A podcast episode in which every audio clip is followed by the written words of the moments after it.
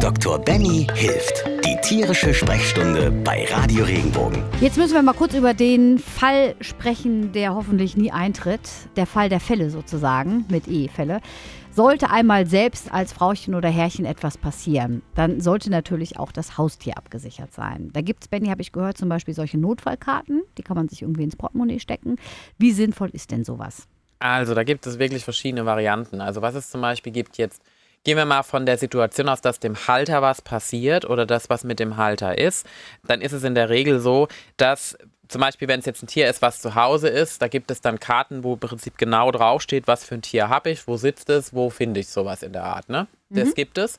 Das kann man sich selbst machen, das kann man sich anfertigen lassen. Entweder man steckt es in seinen Geldbeutel zum Beispiel rein oder man steckt es zum Beispiel auch ans Halsband. Es gibt natürlich aber auch nochmal die andere Richtung. Also entweder zum Beispiel, dass es um mein, also um mich geht, im Sinne von mir passiert was für mein Tier. Es kann aber auch um mein Tier gehen, im Sinne von mein Tier hat eine chronische Erkrankung. Es gibt ja diese tollen Geschirre, die man so findet, wo man im Prinzip an der Seite verschiedene Text drauf machen kann mit Knutschkugel und sowas. Da gibt es auch solche Alternativen, die praktisch in die Richtung gehen, sowas wie bin Diabetiker oder sowas im netten Sinne. Da muss man jetzt sagen, okay, ist das politisch korrekt? Ich weiß nicht, ob man das beim Hund so anwenden sollte oder bei der Katze. Manche Menschen mögen das nicht. Ich finde das manchmal eine schöne Sache, auch einfach, weil man zum Beispiel weiß, wenn ich jetzt zum Beispiel einen Patienten habe, auch zum Beispiel mit Epilepsie, die sind verhaltenstechnisch immer ein bisschen anders von ihrem Wesen her, weil sie auch Medikamente bekommen, dass man einfach die Möglichkeit hat, auch nach außen zu signalisieren, ich habe einen Hund, der eine bestimmte Erkrankung hat und wie man damit umgeht, zum Beispiel. Gibt auch in Form von Halstüchern. Bestimmte Halstücherfarben können bestimmte Sachen bedeuten. Und hast du da schon mal auch in der Praxis ähm, mit zu tun gehabt? Also ja, also es ist so, dass mir das, also ist es so, ich, ich lese ja dann auch immer mal und dann sieht man mal auf Facebook und hier und da.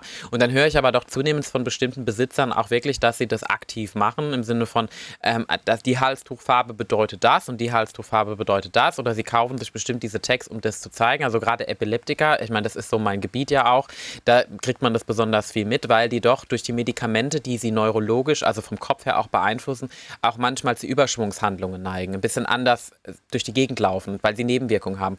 Und da kann das natürlich auch schon mal sein, dass man als Besitzer ganz schön komisch angeguckt wird, wenn der Hund plötzlich ein Salto macht, einfach weil er nebenwirkungstechnisch gerade nicht richtig laufen kann. Ne? Und dann ist so ein Schild einfach mal so ein Signal nach außen, wie soll man sagen, ich quäle hier nicht meinen Hund, sondern es ist einfach medikamentös bedingt. Und ich denke, dass man damit sowohl Signale nach außen senden kann, als auch Signale geben kann im Sinne von, wie gehe ich mit dem Patienten oder mit dem Tier um. Also ich finde das eine gute Möglichkeit, auch dazu im Prinzip zu zeigen, was der Hund hat oder die Katze und wie man damit umgeht. Eine Katze ist eine separate Geschichte. Da gibt es wiederum Halsbänder mit so kleinen Döschen, wo man Sachen reinschreiben kann. Ich weiß nicht, ob man das schon, ob man, in der Regel sieht man das, gibt es mittlerweile relativ wenig. Heutzutage gibt es eher die Marken und da kann man auch Sachen reinschreiben. Also so Dinge, die im Prinzip auch speziell fürs Tier wichtig sind, weil jeder von uns ist ja auch individuell, so sind die Tiere auch. Und Tiere haben bestimmte Erkrankungen, die versorgt werden müssen. Wenn jetzt mein Hund ein Diabetiker ist und der haut mir ab, dann muss ja schon derjenige, der ihn findet, auch eigentlich wissen, okay, ich muss irgendwann mal wieder spritzen, wenn der was frisst, sonst fällt er mir in diabetisches Koma. Und das sind Dinge, die kann ich damit auch vorbeugen. Hast du solche Sachen schon mal in der Praxis gehabt, dass da irgendjemand kam und hat gesagt, hier, ich habe hier einen Hund gefunden oder ich habe eine Katze gefunden? Und, ähm Richtig, ja, hatten wir schon. Also wir haben einen Besitzer gehabt, der kam praktisch mit einem Hund und der Hund ist gefunden worden auf der Wiese. Ich glaube, auf den Rheinterrassen waren das. Und dann ähm, kam er mit dem Hund zu uns in die Praxis und hat halt im Prinzip gefragt, was er machen soll. Der Hund hatte ein Halsband, wo der Name drauf stand und mit dem kleinen Hinweis, ich bin Epileptiker. Es war so eingestickt. Ne? Äh, ich bin Epileptiker, ich bin Diabetiker. Es war ein Diabetiker.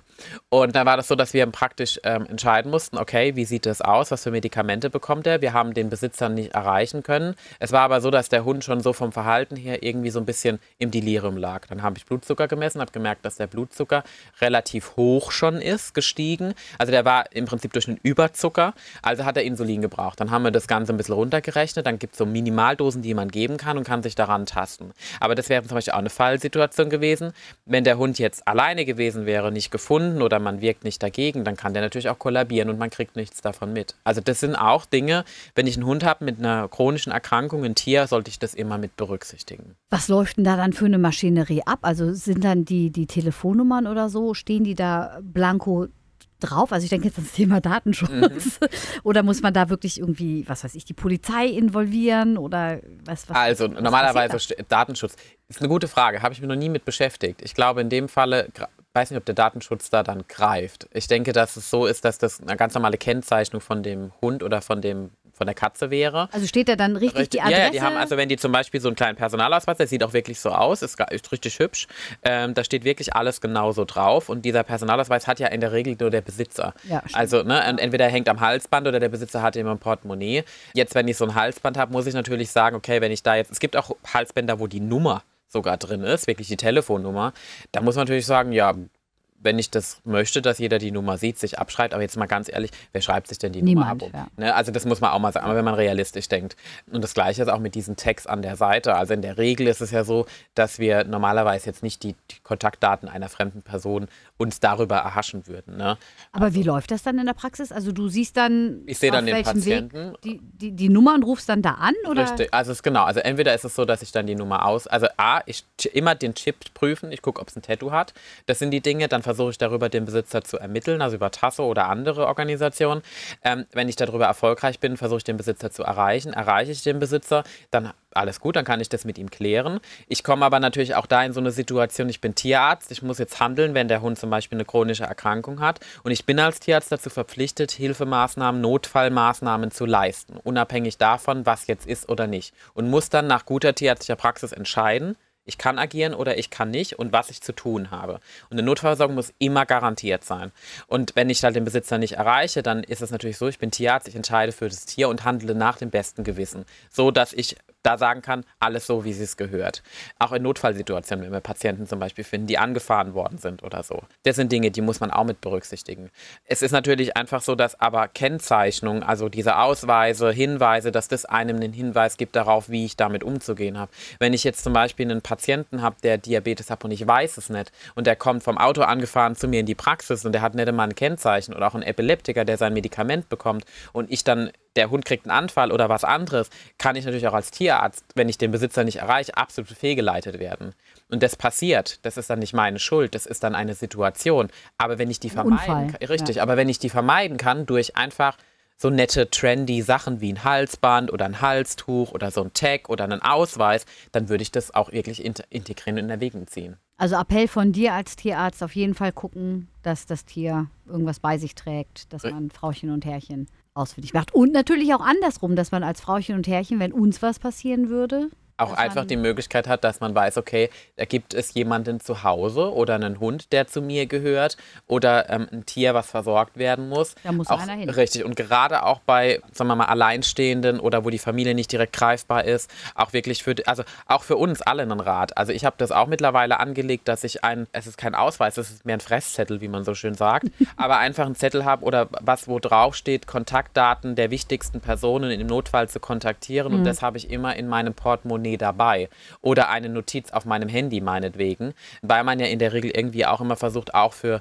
auch für den Tierbesitzer, wenn was wäre, irgendwie einen, einen Rückschluss zu ziehen, wo, wo, wo muss ich anrufen. Ne? Also hier geht es ja um die Sicherheit von uns allen und wenn wir ein Tier haben, müssen wir da einfach mitdenken. Was mich noch interessieren würde, wenn jetzt irgendwie ein, ein herrenloser Hund oder eine herrenlose Katze zu euch in die Praxis kommt, und da findet sich jetzt keiner, zu dem das Tier gehört. Wer zahlt denn das? Das also man kann ja nicht alles ehrenamtlich machen. Ich meine, so eine Praxis kostet ja auch Geld und so. Ne? Also, also, in der Regel ist es so, wenn wir ein Tier finden, wo wir keinen Besitzer ermitteln können, ist es trotzdem so, ist es unsere Pflicht, erste Hilfemaßnahmen oder Maßnahmen zu ergreifen, das Tier zu versorgen. Wenn es natürlich dann in weiterläufige Kosten geht, um das Tier komplett zu behandeln, dann muss natürlich geschaut werden, wer kommt für das Tier auf. Wenn kein Besitzer da ist, dann ist in der Regel der Ansprechpartner das Tierheim, das mhm. ist das Erste, oder Tierschutzorganisationen, wo es mhm. dann Paten gibt, die sagen, okay, wir übernehmen das ist oder jemand, der das Tier übernehmen will. In der Regel ist aber der erste Ansprechpartner für uns eigentlich derjenige, der das Tier bringt, weil er derjenige ist, der uns praktisch als Dienstleister, auch wenn das ein blödes Wort ist, aber in Anspruch nimmt. Das heißt, er ist in der Regel der Erste, der haftbar ist, nach Gesetzesregelung. Natürlich sind wir Tierärzte, wir sind tierlieb, wir lieben unseren Beruf und wir machen alles für unsere Tiere und auch für die Tiere anderer. Dementsprechend ist es meistens so, dass man da einen guten Kompromiss findet. Zum Beispiel machen wir das auch in der Praxis, wenn jetzt ein Tier kommt, wo wir den Besitzer nicht ermitteln können, dann ist es so, dass wir die Unkosten zum Beispiel für Medikamente und sowas in Rechnung stellen, einfach, dass wir auf Null rauskommen. Das ist ein überschaubarer Betrag. Das wird meistens durch Tier Tierschutzorganisationen auch übernommen oder durch den Finder. Also, also ich habe noch nie, noch nie Probleme, was das betrifft, gehabt. Und dass wir dann sagen, okay, weil wir auch den Beruf aus Liebe und Leidenschaft erkennen, wir sponsern unsere Untersuchung, unseren Input, unsere Behandlung, weil dann kommen wir alle auf Null raus und dem Tier geht's gut und alles weitere natürlich, wenn es jetzt Beispielsweise Oberschenkelkopfbruch muss versorgt werden über eine hochgradig chirurgische Operation, die in die Richtung 2.000, 3.000 Euro gehen würde.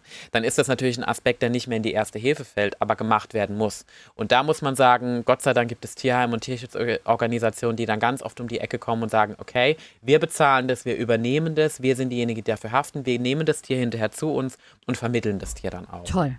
Da mal ein dickes, fettes Dankeschön an dieser Stelle an alle, die, die sich da engagieren. Bin ich voll dabei. Wahnsinn. Wenn dir der Podcast gefallen hat, bewerte ihn bitte auf iTunes und schreib vielleicht einen Kommentar. Das hilft uns sichtbarer zu sein und den Podcast bekannter zu machen. Dankeschön.